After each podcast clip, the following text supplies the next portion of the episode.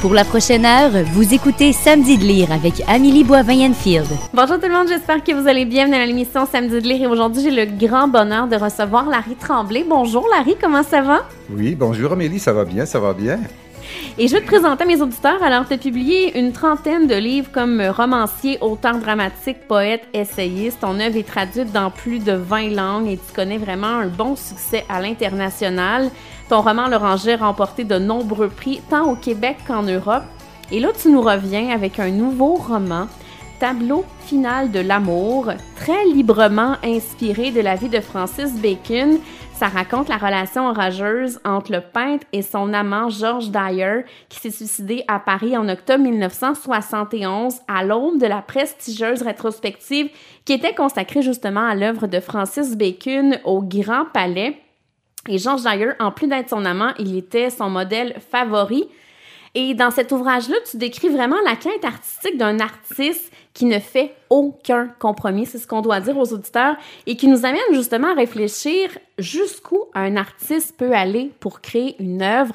Est-ce que toi-même, tu t'es posé cette question-là avant de commencer ce roman-là, jusqu'où on peut aller en tant qu'artiste pour faire une œuvre? En fait, cette question euh, n'était pas là au départ quand j'ai commencé à écrire le roman. Elle est apparue euh, au, fil de l'écriture.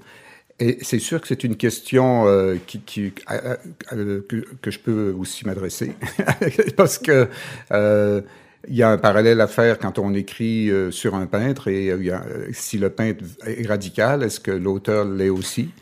Mais, moi, je, ne me considère pas aussi radical que Francis Bacon l'a été dans son œuvre picturale. Je crois pas. J'essaie d'avoir un jugement critique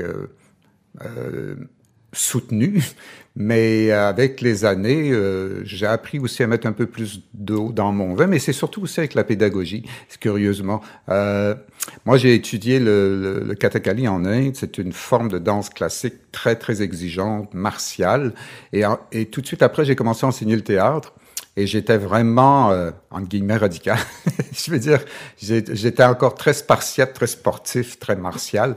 Mais quand on enseigne à, des jeunes qui ont d'autres cours après le tien ou avant le tien, ben, tu, tu peux pas euh, monopoliser toute leur énergie. Tu, tu, tu, dois être un pédagogue. Alors, avec l'enseignement, j'ai appris à, à, adoucir certains euh, aspects de ma personnalité. Et qu'est-ce que ça t'apporte, cette danse-là indienne? Ben, ça m'a apporté la, la, discipline, la rigueur, euh, la précision. Donc, une précision euh, corporelle euh, que j'ai pu appliquer par la suite à mon écriture. Parce qu'on on, on, on me dit souvent, euh, et j'en suis heureux qu'on me le dise, que mon écriture est précise, euh, qu'il n'y a pas trop de fioritures, euh, il n'y a pas de mots inutiles parce que je fais un gros travail sur le texte, sur la phrase, sur le rythme, sa musicalité. Et je pense que ça me vient beaucoup de hum, mon entraînement de, de, de, de, danseur. En fait, c'est de la danse et c'est du théâtre, le katakali. Mais est-ce que tu continues à en faire de ça? Euh, malheureusement, non. J'ai arrêté, mais c'est resté en moi. Je l'ai fait pendant de nombreuses années. Je l'ai aussi en, enseigné. Euh, enfin, j'en ai fait l'initiation parce que je suis pas un gourou de katakali. Là. Je peux en parler pendant des kilomètres, si tu veux, mais je l'ai quand même... J'ai enseigné l'initiation, voilà. Donc, j'en fais plus, mais c'est resté en moi. Et puis, je peux quand même continuer à faire euh, un certain entraînement. Ah, c'est intéressant. Oui. Et moi, je serais curieuse de te demander, l'étincelle de, de, ce livre-là est apparue comment? Pourquoi avoir eu envie de, justement, adapter la vie de Francis Bacon à ta façon, à toi? Parce qu'il faut le dire aux auditeurs, il y a à peu près quoi? 85% du roman qui, qui est de ton propre cru, je crois. Oui, Amélie, en fait, euh, oui, c'est pas une biographie romancée, c'est réellement un roman, donc une fiction, mais inspiré de quelques épisodes de la vie du peintre, mais largement inspiré de son œuvre, par contre. Donc, d'où ça vient ce, désir de d'écrire sur euh, de, sur Bacon, ça vient tout simplement de son œuvre. Depuis une trentaine d'années, je suis fasciné par son œuvre, au point que il y a très longtemps, euh, pour une de mes mises en scène que j'ai fait au Théâtre de la Licorne, j'avais euh, engagé Claude Goyette, un excellent scénographe, et je lui avais demandé de s'inspirer d'un triptyque de Francis Bacon, un fameux triptyque où justement on voit euh, Georges Dyer euh, euh, se suicider là, euh, à, à l'hôtel des Saints-Pères juste avant la grande rétrospective dont tu as parlé tout à l'heure. Donc, ça, ce, cette fascination est là depuis longtemps. Et en 2012, j'avais publié au Norrois euh, 158 fragments d'un Francis Bacon explosé. Donc, c'est un, c'est un recueil de poèmes, de, de fragments poétiques Il y en avait 158 parce que j'avais imaginé qu'un tableau de Francis Bacon explose et que pour chacun des fragments explosés, j'écrivais un petit frag un, poème en fait. Ben, ça c'était déjà il y a en 2012, donc ça fait mm-hmm. presque dix ans. Il y a quelques années en Inde, pour ben, justement toujours en Inde à cause du Kathakali, euh, j'ai eu l'intuition au petit déjeuner d'ouvrir mon, mon ordinateur et puis j'ai commencé à écrire. Et euh, c'était comme une forme d'illumination. Et euh, c'est en fait, c'est, je prenais la, parole comme si j'étais Francis Bacon. Et il s'adressait à George Dyer. Et j'ai écrit peut-être une quinzaine de pages dans une espèce d'euphorie, parce que ça arrive pas souvent quand on a des illuminations. Et euh, j'ai pas oublié ce texte, mais parce que je, je travaillais sur d'autres euh, d'autres projets littéraires. Mais quelques années après, je, je, me suis dit que je devrais peut-être vérifier qu'est-ce que je, qu'est-ce que je peux faire avec ces, ces pages. Et j'ai finalement découvert qu'il y avait tout un roman à faire sur la relation entre Francis et Georges qui est une relation euh, tumultueuse, orageuse, comme mm-hmm. tu as dit, mais, mais c'est mais c'est en même temps un, un, roman sur la création Comment on fait pour arriver à créer des, des tableaux aussi provocateurs, radicaux, extrêmes que ceux de Francis Bacon? Alors je me suis plongé là-dedans et je me suis fait prendre à mon propre jeu euh, et, et j'ai tiré, j'ai tiré le fil, puis ça a donné une histoire euh, qui, qui n'est pas celle de Francis Bacon, mais largement inspirée. Moi, je, je mets l'accent beaucoup là-dessus parce que ceux qui connaissent très bien sa vie vont vont peut-être dire ah non, ah non, pas, il n'a pas fait ci, il n'a pas dit ça. Effectivement, euh, c'est une c'est une vraie une vraie fiction, mais les gens vont reconnaître quand même euh, Francis Bacon et son œuvre. Et pour faire cet ouvrage-là, est-ce qu'il a fallu que tu fasses des recherches un peu sur Francis Bacon ou tu voulais pas toucher à, son autobiographie ou à sa biographie pour pas te laisser influencer? Oui, ah, été très prudent là-dessus. En fait, j'ai lu plutôt des entretiens que Francis Bacon a, a donnés à des journalistes, de sorte que euh, j'avais la parole directe de Francis Bacon. Je n'ai pas lu euh, de biographie, pardon, sauf quelques mois avant d'avoir terminé mon roman, donc j'étais j'avais pratiquement fini de, l'écrire. Alors là, je me suis permis de lire une, euh, biographie. Mais sinon, euh, c'est l'œuvre, c'est-à-dire regarder les, peintures de, Francis Bacon et euh, lire ses entretiens. Ça m'a suffi pour imaginer le reste. Et ce qu'il faut dire aux auditeurs, c'est que c'est un soliloque parfois cru. À certains moments, c'est vraiment déstabilisant. Puis on découvre que le thème de prédilection de Francis Bacon, c'était vraiment le corps. Est-ce que ça a été difficile pour toi de te mettre justement dans la peau de, de Francis Bacon? Parce que c'est, on a l'impression que c'est lui qui nous raconte son histoire là. Ben ça c'est toute la magie de, l'écriture de, l'imagination. Bon, je suis un homme de théâtre, j'ai écrit peut-être une quarantaine de pièces. J'ai l'habitude de faire parler des personnages. Ça m'a beaucoup aidé dans, dans, ce roman puisque c'est une parole. On entend la parole euh, mm-hmm. de mon personnage. Il, s'adresse à quelqu'un d'autre qui n'est pas là, donc c'est une adresse posthume. C'est comme une adresse funéraire finalement. Et il utilise cette adresse pour raconter aussi sa vie, les plus grands, les épisodes les plus importants de sa vie. Et euh, une fois, en fait, moi, je, je, je dis souvent, je suis un écrivain oreille. J'entends le personnage ou les personnages. Dans ce cas-ci, ça a été le cas puisque euh, j'avais un personnage, un narrateur, et il me parlait, donc je le faisais parler. Et euh, c'est sûr que Francis Bacon, il parle anglais et je sais qu'il parlait aussi français, mais, mais normalement, c'est un anglophone. Il est né à Dublin, mais c'est un Britannique d'origine. Euh, c'est très difficile d'expliquer comment on fait pour dire voilà, j'ai l'impression que j'ai trouvé, que j'ai syntonisé la bonne parole, la bonne voix. Il parle comme ça. Bon, je parle pas du vrai Francis Bacon, mais de mon Francis à moi. Mm-hmm, ton personnage. Oui, et il faut que ça sonne, il faut que ça résonne. C'est comme une note de musique. Alors, si je l'entends pas bien, si elle n'est pas harmonieuse, si elle fonctionne pas avec la phrase précédente, euh, c'est mon oreille qui me le dit. C'est comme ah, c'est pas c'est pas les le bon vocabulaire parce que faire parler quelqu'un, c'est d'abord un choix de vocabulaire, c'est un choix de rythme aussi. Euh, la ponctuation est très importante. Il y a une respiration dans, dans l'oralité, c'est évident. Donc, euh, c'est mon oreille qui m'avertit si je fais fausse route ou pas. Parce que euh, j'avoue que je ne le vois pas. Je ne vois pas mes personnages. Donc, je ne suis pas beaucoup porté à les décrire physiquement. Euh, je laisse le, au lecteur, à la lectrice, d'imaginer comment ils sont. Euh, je donne parfois des, des, petits détails vestimentaires, mais c'est parce que à ce moment-là, c'est très important pour comprendre l'action euh, de, de l'épisode en question. Et dans le roman, tu le nommes pas, Francis Bacon, quand on lit l'histoire, mais pourquoi avoir voulu justement nous dire que ton inspiration est venue de lui? Ça aurait pu être un roman en tant que tel, d'une histoire d'un peintre, en fait, qu'une une histoire orageuse avec un de ses amants, puis...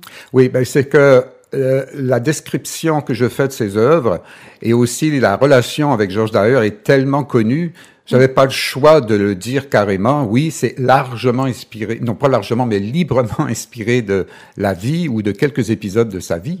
Mais et en plus, avec l'éditeur de la Peuplade, on a pris le choix, on a choisi de mettre sur la couverture une vraie photo de George Dyer et de Francis Bacon, que je trouve une photo admirable. Ah oui, elle est hein? magnifique. Là. On, voit pas que la relation est orageuse quand on regarde cette photo. Non, mais oui, mais c'est une photo vraiment intrigante. Oui. et ce qui fait que le compromis, en fait, c'est dans mon roman, je ne le nomme pas parce que c'est un personnage qui est, mhm. fictif. Je ne nomme pas non plus Georges Dyer.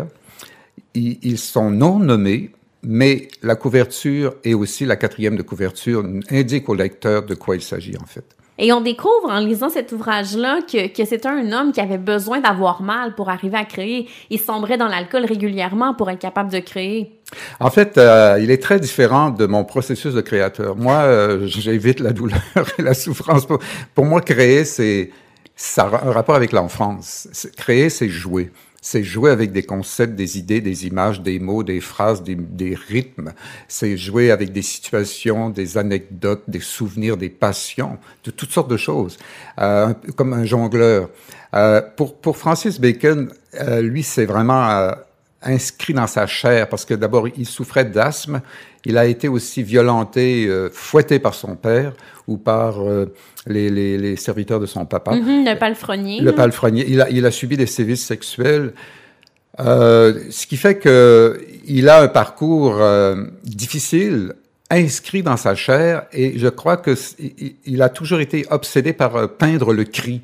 Et je crois que c'est son propre cri. Il ne le dit jamais dans ses entretiens euh, qu'il donne aux journalistes, mais moi j'ai quand même ressenti que euh, la fascination qu'il a pour le cri, euh, c'est dans le fond de se libérer de cette douleur, même s'il la recherche physiquement, parce que c'est un cercle vicieux. Il y a une espèce de toxicité qui s'est installée dans ses relations avec les gens.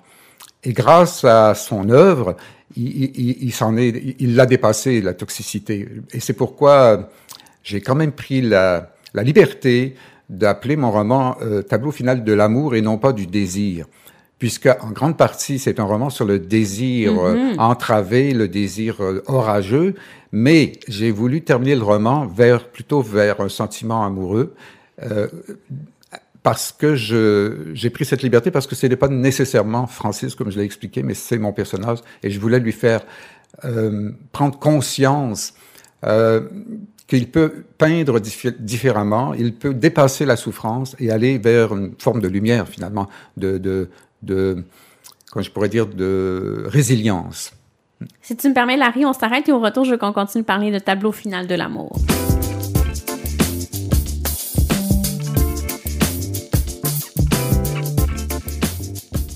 Vous écoutez Samedi de lire avec l'auteur invité d'Amélie Boivin-Enfield. Je suis toujours en compagnie de mon auteur invité de la semaine, Larry Tremblay. Et Larry, tantôt, on a parlé brièvement du père de Francis Bacon. Et euh, son père avait une relation complètement conflictuelle avec son fils. Il le battait, le palefrenier le battait également, il abusait de lui physiquement. Et on découvre, je sais pas si c'est vrai, mais que son père aussi acceptait pas vraiment son homosexualité. Puis je pense que dans la réalité, c'était ça aussi, là. Euh, oui, ça, Francis Bacon l'a raconté à plusieurs reprises. Euh, il a été mis à la porte du foyer familial, euh, surtout lors d'un événement que, que, que, je raconte quand même dans le roman, c'est que Francis, le petit Francis, s'est habillé des, sous-vêtements de sa maman et son père l'a surpris en, en pleine... Euh, enfin, il devait être devant un miroir, j'imagine. Et euh, à partir de là, euh, ça a été le conflit ouvert et il l'a mis à la porte. Et puis, à partir de là, Francis a essayé de, de, voler de ses propres ailes. Mais ce qui est très, très... et qui n'est pas inquiétant, mais étrange et assez inusité, c'est que il, recevait de, des violences de son père, mais il avait aussi un désir pour lui, un désir physique. Alors ça, c'est donc il y a un mélange entre la haine et l'amour. cette espèce de tension entre la jouissance et, et euh, la souffrance, la vie, la mort, et on retrouve ça condensé euh, de façon très intense dans, dans, dans, dans son œuvre. Et, lui, il peint les corps, surtout les corps d'hommes. Il peint mhm. aussi les corps de femmes, mais, mais surtout le, corps mâle.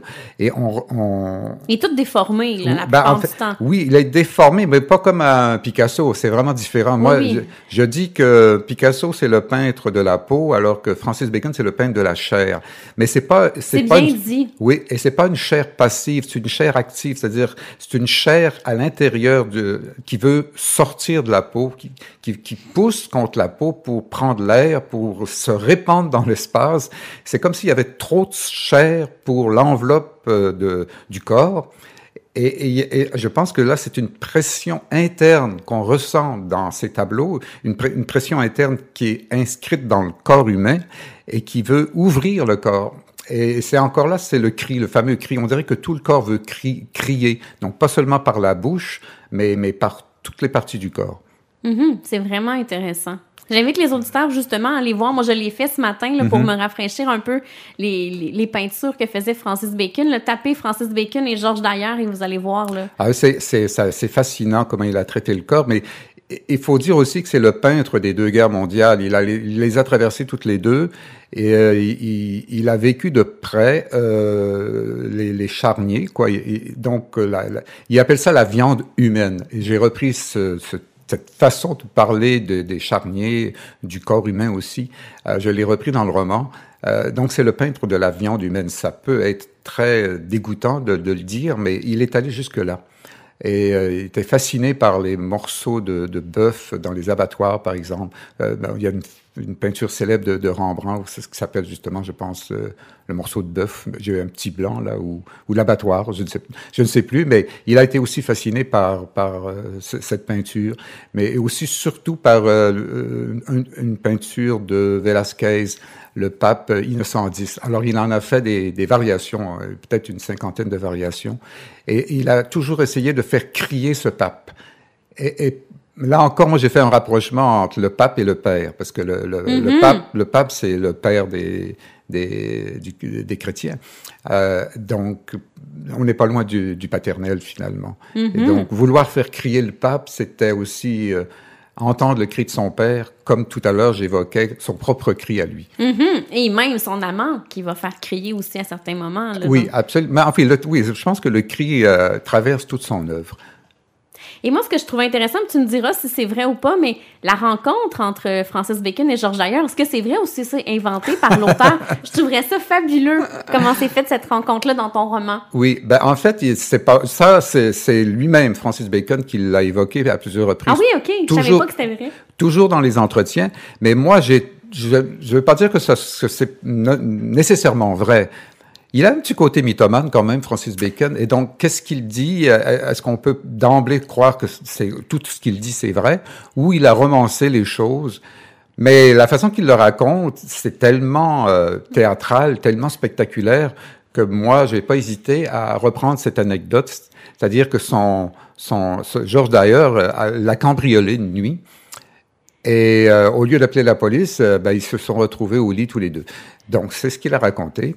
Et moi, je pensais que c'était un début parfait pour commencer un roman. Et c'est ce que j'ai écrit, donc, euh, quand j'évoquais tout à l'heure euh, mon illumination en, mm-hmm. en, Inde, là, au petit déjeuner. Euh, je commence par raconter ce, ce, ce cambriolage raté, mais fulgurant.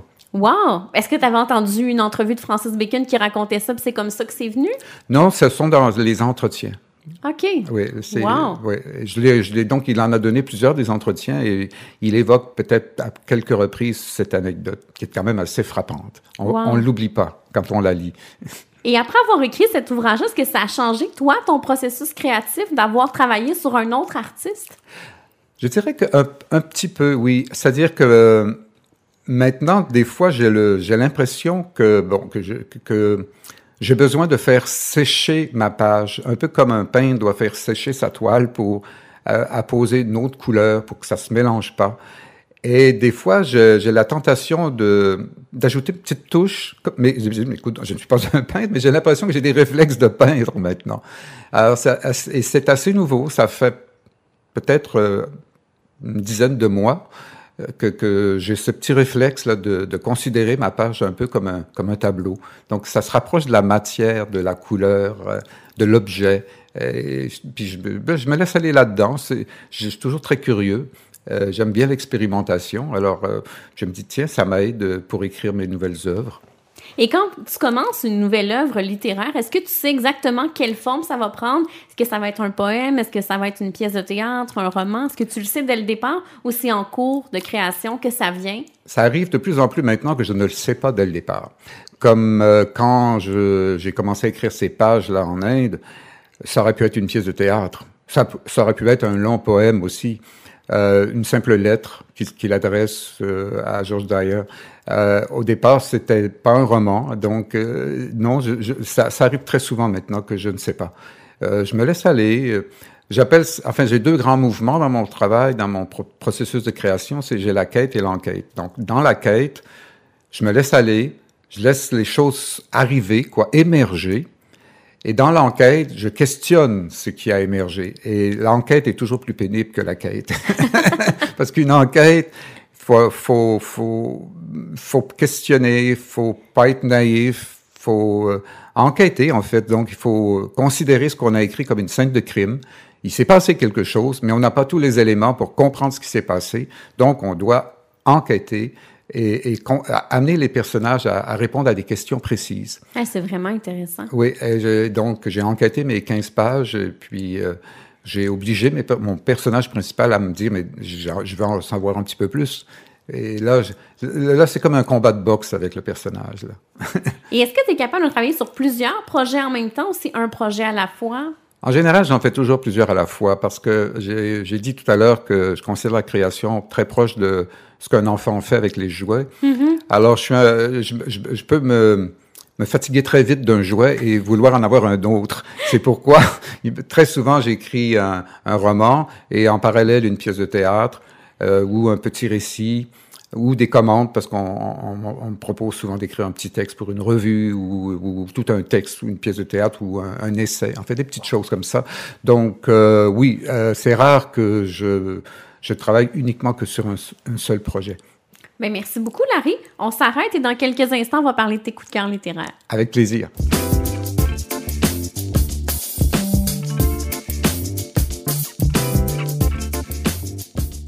Vous écoutez Samedi de lire avec l'auteur invité d'Amélie Boivin-Enfield. On est maintenant rendu au segment des coups de cœur littéraires de mon auteur invité de la semaine, Larry Tremblay. Larry, je vois qu'il y a plusieurs ouvrages devant toi. Avec quoi veux-tu commencer? Ouais, j'aurais pu en apporter beaucoup, mais euh, bon, je sais qu'on est limité dans le temps. Euh, écoutez, cette année, c'est le 50e anniversaire des éditions du Nord-Roi, qui est une maison d'édition prestigieuse pour la poésie. Et euh, pour fêter ce 50e anniversaire, ils ont euh, publié un livre euh, qui est une, oui, une anthologie, mais d'ailleurs dans la quatrième de couverture, on, on écrit que c'est un livre euh, entre le beau livre et l'anthologie. Parce que c'est un magnifique livre mm -hmm. avec beaucoup, beaucoup de photographies. En fait, c'est un dialogue permanent entre un fragment poétique et une photographie. Et ils ont demandé à Monique Leblanc, qui est une réalisatrice et aussi une artiste en art visuel, une photographe, mm -hmm. de choisir euh, 50 euh, poèmes dans tout euh, l'héritage de, des éditions du Normand depuis 50 ans. Wow. Et elle, donc, elle a choisi euh, 50 poèmes de 25 femmes poètes et de 25 hommes poètes. Donc, c'est très égal des deux côtés. et pour chaque fragment poétique qu'elle a choisi, elle a mis, elle l'a fait résonner en, ou mis en dialogue avec une photo. Et c'est un très beau livre. Euh, ça s'appelle euh, J'écris peuplier. Euh, J'écris peuplier, en fait, c'est un vers qui est tiré d'un recueil de Céline Fortin qui a fondé en 71, donc il y a 50 ans, avec René Bonenfant, les éditions du Norrois, qui par la suite ont été dirigés par Paul, Paul Bélanger, Hélène Dorion et, d'autres. Et donc, je peux vous dire que vous allez retrouver beaucoup de poètes très, très expérimentés, dont ben, je vais en nommer juste quelques-uns, quelques-unes. Louise Dupré, Pierre Wallet, Paul Bélanger, Jean-Paul Daou, Rachel Leclerc, Michael Delille, Jacques Brault et Hélène Dorion. Donc, euh, c'est vraiment un très, très beau livre et euh, on peut l'offrir en cadeau aussi parce que c'est quelque chose qu'on veut garder pour soi. Mm-hmm. J'ai l'impression que c'est un beau livre à, laisser traîner sur la table à café là, pour qu'on on feuillette, on lit un petit poème, puis après on, on fait autre chose. Ah, oui, ben en fait la poésie pour moi, moi, moi je lis surtout la poésie le soir et c'est évident qu'on lit pas 52 euh, poèmes de suite là. Il faut, faut les savourer, il faut les méditer surtout, il faut prendre son temps et, euh, et, et ce, ce, livre hommage, ben, en fait c'est aussi la mémoire des éditions du mm Voilà. Vraiment un bel ouvrage à offrir en cadeau ou à s'offrir à nous-mêmes. Absolument. Et on y va avec le prochain? Ben, c'est un, roman, c'est le dernier roman de d'Yvon Paré, s'appelle Les Revenants euh, aux éditions euh, Pleine Lune. Alors, euh, c'est un roman, je l'ai choisi parce que c'est euh, très poétique. C'est très difficile à expliquer l'histoire. ça se passe tout de suite après la, la, défaite référendaire de mai 80, et le personnage principal a subi cette défaite de façon très intense, de sorte qu'il devient amnésique. Ah. Et donc lui, euh, en, mai 80, il était à Montréal, et là, tout d'un coup, un peu magiquement, il se retrouve dans son petit village natal euh, du lac Saint-Jean, au bout d'un rang. Il est amnésique et il a avec lui un livre, euh, le Jack Kerouac, écrit par Victor Lévy-Beaulieu, et un chat. Et donc, ça commence comme ça. Et ça s'appelle les revenants parce qu'il y a plein de gens qui vont arriver chez lui pour l'aider à retrouver sa mémoire. Et euh, ces revenants existent-ils vraiment? Sont-ils des gens qui étaient partis et qui reviennent, d'où le nom revenant? En fait, il faut, faut, le deviner. Euh, mais c'est un roman sur la forêt aussi, sur la nature, sur l'identité, sur le territoire, parce que c'est une recherche, une, en fait, c'est de reconquérir ce qu'on est à, travers la, les animaux, la nature. Alors, il, il a mis, c'est très poétique. Et euh, ça évoque aussi la fin des années 70, évidemment, euh, où l'époque où euh, les garçons avaient les cheveux longs, où on, on, fumait beaucoup, où on prenait des champignons. ça te rappelait des souvenirs? Oui, en effet. Et, et voilà, et donc, euh, puis il y a, y a des, des, scènes hallucinogènes. En tout cas, bref, euh, voilà, c'est pourquoi je, je propose ce, ce, ce, bouquin de... Mais est-ce que ça se passe justement au Saguenay? Oui, ça se passe au lac Saint-Jean. Ben, au lac Saint-Jean? C'est rendu le Saguenay maintenant? C'est Saguenay, lac Saint-Jean. Là, euh, ben, quand on est sur place, on essaie de faire la différence. Mais t'es originaire de ce coin-là? Ah oui, oui, moi je viens du Saguenay, je suis Coutimi, voilà. voilà. Et puis j'ai un troisième, euh, une troisième mm -hmm. suggestion, oui? un livre magnifique, poétique encore une fois. Mon Dieu, je viens de m'apercevoir que j'ai choisi trois textes très très très poétiques. Euh, ben, tant mieux. Ben oui. Il faut Écoutez, faire de la place à la poésie. Oui, là. il faut vraiment lire ce livre. C'est un bref instant de splendeur d'Océane Wong. Je ne sais pas si on le prononce ainsi. Euh, publié chez, chez Gallimard. Euh, je l'ai lu en français, mais bon, il l'a écrit en anglais. Et euh, c'est euh, Ocean Wong, il est aussi poète, il publie de la, poésie. C'est son premier roman, et un, un, succès assez important aux États-Unis. Son, son, son, livre, en fait, lui, il est d'origine vietnamienne. Et il habite aux États-Unis depuis l'âge de deux ans. Et ce roman, en fait, est une, une lettre qui, qui est adressée à sa maman, qui est, qui est euh, vietnamienne, qui vit aux États-Unis, qui est analphabète, qui travaille dans un salon de manucure. Et il peut, à travers ce processus de, de, de, cette fausse lettre, entre guillemets, dire tout ce qu'il a sur lui, dans, sur le cœur. C'est, il, il, en fait, il, il prend le, le, le, point de départ, c'est qu'il sait qu'elle ne veut pas le lire, lire cette lettre, donc il peut tout dire. Et donc, il raconte euh, un peu l'histoire familiale qui est très, très euh, rattachée à la guerre du Vietnam. Il va parler de sa grand-mère qui est, qui est schizophrène, euh, due au bombardement aussi au Vietnam. Euh, il va parler de sa mère beaucoup. De, il va parler de sa première euh, expérience sexuelle. Euh, il est homosexuel. il, c'est très difficile pour lui qui, dont en fait il n'est pas assez, je pourrais dire, sa peau n'est pas assez sombre pour un Vietnamien, mais pas assez pour pour un un Américain. Donc, il essaie de s'intégrer à la culture américaine. C'est très difficile pour lui. Il est en deux mondes, finalement. Et il va parler donc de, la, la, de la, découverte du désir sexuel. Euh, mais en fait, ce qui est le plus frappant dans ce roman, c'est la langue, la beauté de la langue. Et même en traduction française, cette beauté émerge à chaque page. Ça porte bien son titre. Le mot splendeur, là? Un bref instant de splendeur. Oui. Et Larry, est-ce que tu gardes toujours de la place dans ton horaire pour la lecture? Est-ce que c'est important pour toi? Ah ben, je lis tous les jours, Amélie, tous les jours, oui. Tout, et toujours avant de dormir.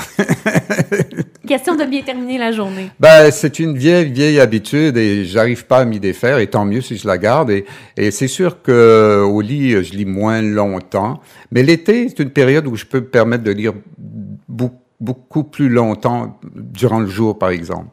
Mais euh, comme écrivain, j'essaie de garder mon énergie euh, diurne, si tu veux, pour écrire et mon énergie nocturne pour lire, réfléchir, penser, tout ça. Mais merci beaucoup, Larry, pour les belles suggestions. On s'arrête pour la chronique littéraire et on se retrouve pour la conclusion de l'émission. Ben, merci.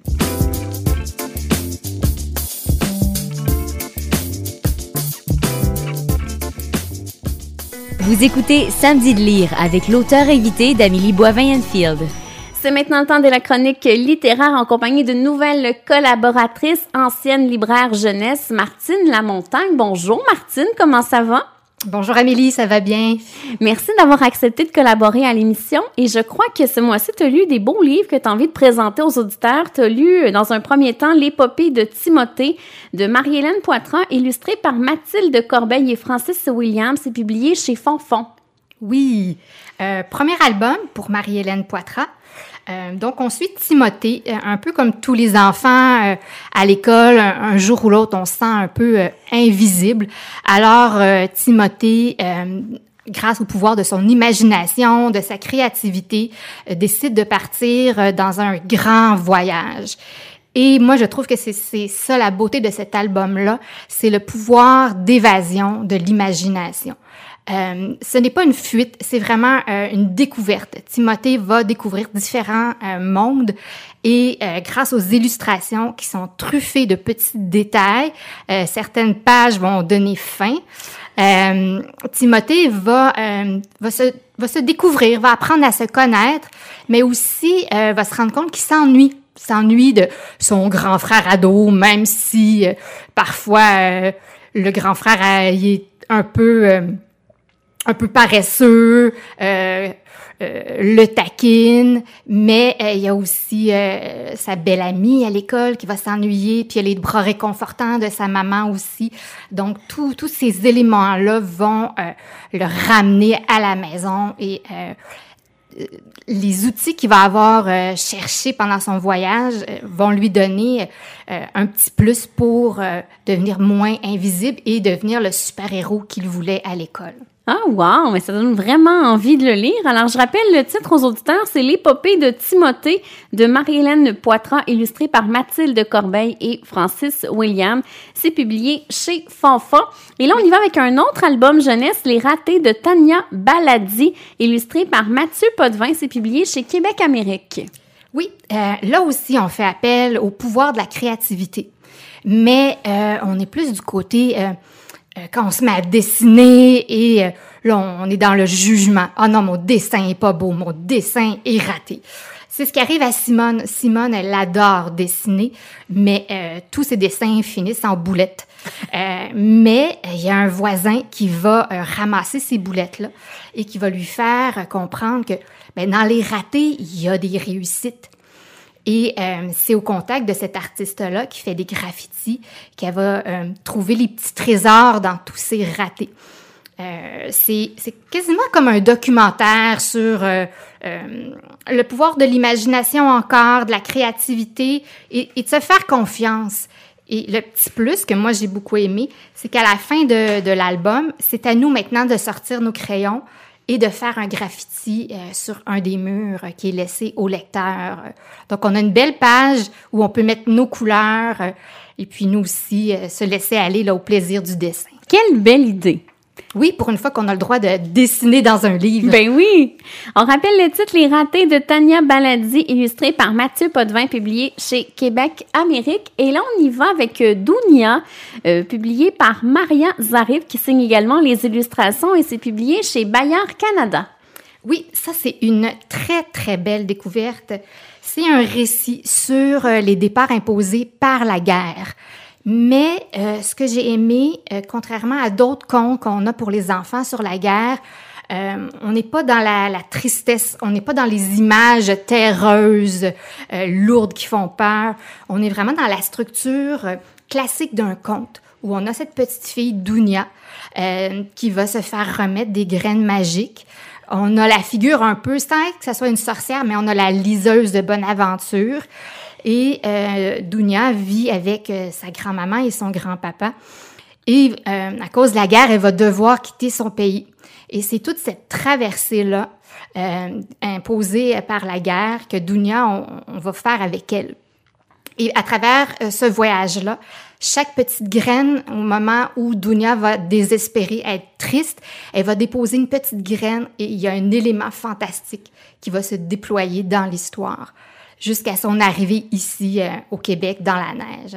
Wow, mais je pense qu'aussi, il y a un volet réalité augmentée aussi avec cet ouvrage-là. Oui, on a juste à aller chercher euh, l'application qui est très, très simple à télécharger pour euh, découvrir là, les trésors cachés dans l'histoire de Dounia. Alors, pour les gens qui auraient découvert cette série-là sur les ondes de Télé-Québec en version web, ben, ils vont peut-être beaucoup apprécier cette lecture-là. là. Oui, oui, oui. On rappelle le titre Dounia de Maria Zarif, publié chez Bayard Canada. Et là, on change complètement de registre avec Anya, La montagne d'ébène de Sarah de Gons, publié chez Fides. Oui, Anya, euh, c'est un roman comme une légende. Euh, donc, on a notre, notre héros, Laurence, qui fait un rêve euh, prémonitoire et récurrent. On lui parle de trouver la plume, de trouver le chemin, de trouver sa voie. Et euh, il est en camp euh, de basket pour son équipe et ils, sont au chalet des dragons. Et euh, comme dans toute bonne légende euh, fantastique, il va être amené à, à passer dans un monde parallèle où euh, il va découvrir euh, l'univers des dragons, mais aussi des, des quatre grandes créatures qui cohabitaient avec l'humain avant un événement dramatique qui a brisé l'harmonie entre les peuples.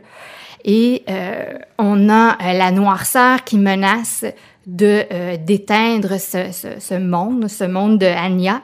Donc notre héros Laurence ne comprend pas ce qu'il fait là, euh, pourquoi lui a été choisi. Et euh, comme dans une quête classique, il va euh, être euh, accompagné d'alliés, d'amis, qui va aller au bout de, ce, de, ce, de, de, cette quête-là, de, de cette aventure-là. J'ai beaucoup aimé l'action. C'est bien écrit, euh, on a envie de tourner les pages. Chaque monde visité euh, par notre héros est euh, luxuriant. On a envie d'être dans cette forêt-là. On a envie de rencontrer ces créatures, euh, cette créature-là, les dragons. Euh, chaque élément de la nature est associé à un, un animal, donc l'eau, la terre, le feu, et tous ensemble on va devoir euh, trouver une façon de s'allier pour combattre cette noirceur-là qui euh, risque de faire euh, disparaître euh, notre, notre monde. Et c'est sûr que c'est à suivre, mais moi j'aime bien quand un roman se termine. Comme ça, on n'est pas en, en suspense puis en attente. Donc, l'histoire se termine, mais il y a d'autres aventures qui vont attendre notre, notre héros et on a envie de le retrouver. là. Et moi, je suis curieuse parce que c'est un roman dont vous êtes le héros. Alors, le, le roman peut aller un peu n'importe où. Dans ce cas-là? Non, Pas celui-là? Non. Ah, je me mélange avec l'autre dont tu vas nous parler dans les prochains Oui! instants. OK. Donc, euh, Anya, c'est vraiment un roman classique. OK. Euh, on est dans le roman fantastique, euh, épique. Des fois, on craint pour notre héros, euh, on est avec lui, on doute, on a envie d'être autour du feu, de se faire raconter des légendes, des histoires. On est vraiment dans la structure le classique d'un roman, mais vraiment, c'est à lire là, pour tout groupe d'âge. Ça donne vraiment envie de le lire et comme tu le disais, ben j'ai l'impression que les lecteurs vont l'attendre avec impatience la suite de ce livre-là. Oui, on va l'attendre avec impatience, mais au moins l'autrice ne nous laisse pas sur notre faim. On rappelle le titre, c'est Anya, tome 1, La montagne d'ébène de Sarah de Gons. Et là, on y va avec le roman dont vous êtes le héros de Audrey Archambault et Léa Lix, tome 1, La cité disparue, publié chez Fides. Oui. Donc, encore là, euh, l'idée de départ des jeunes dans un camp se font raconter une légende. Mais cette fois-ci, nous, on devient des compagnons d'aventure avec nos quatre héros. Donc, euh, Audrey a créé, euh, elle aussi, un monde fantastique, mais le défaut des livres dont vous êtes le héros, des fois, on n'arrive pas au bout de notre quête et on est déçu. Mais quand on arrive au bout de notre quête et on trouve la cité disparue, ah ben là, et on est heureux, on a envie d'en savoir plus. je pense que Audrey nous prépare une autre histoire, j'espère, parce que euh, quand on trouve la cité, il y a encore des, des mystères autour euh, de l'univers de Eléalix.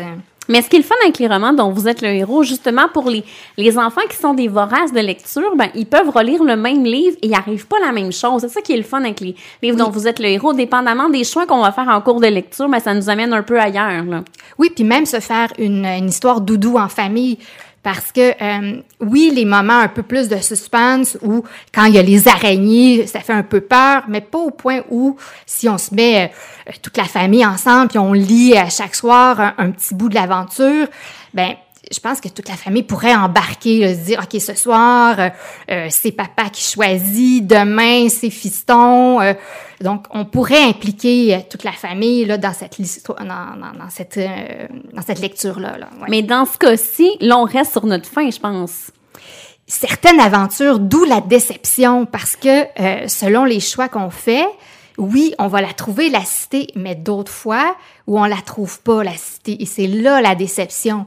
Parce qu'on pense qu'on a, on est rentré dans la grotte, puis qu'on va y arriver à la cité, mais non, on glisse, et là, on se ramasse dans la forêt, et on retourne au camp.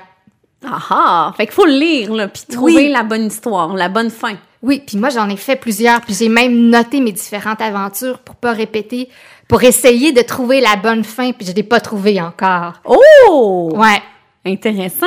On rappelle le titre, c'est Elialix, la cité disparue de Audrey Archambault, publié chez Fides. Merci beaucoup, Martine, pour les belles suggestions. Merci.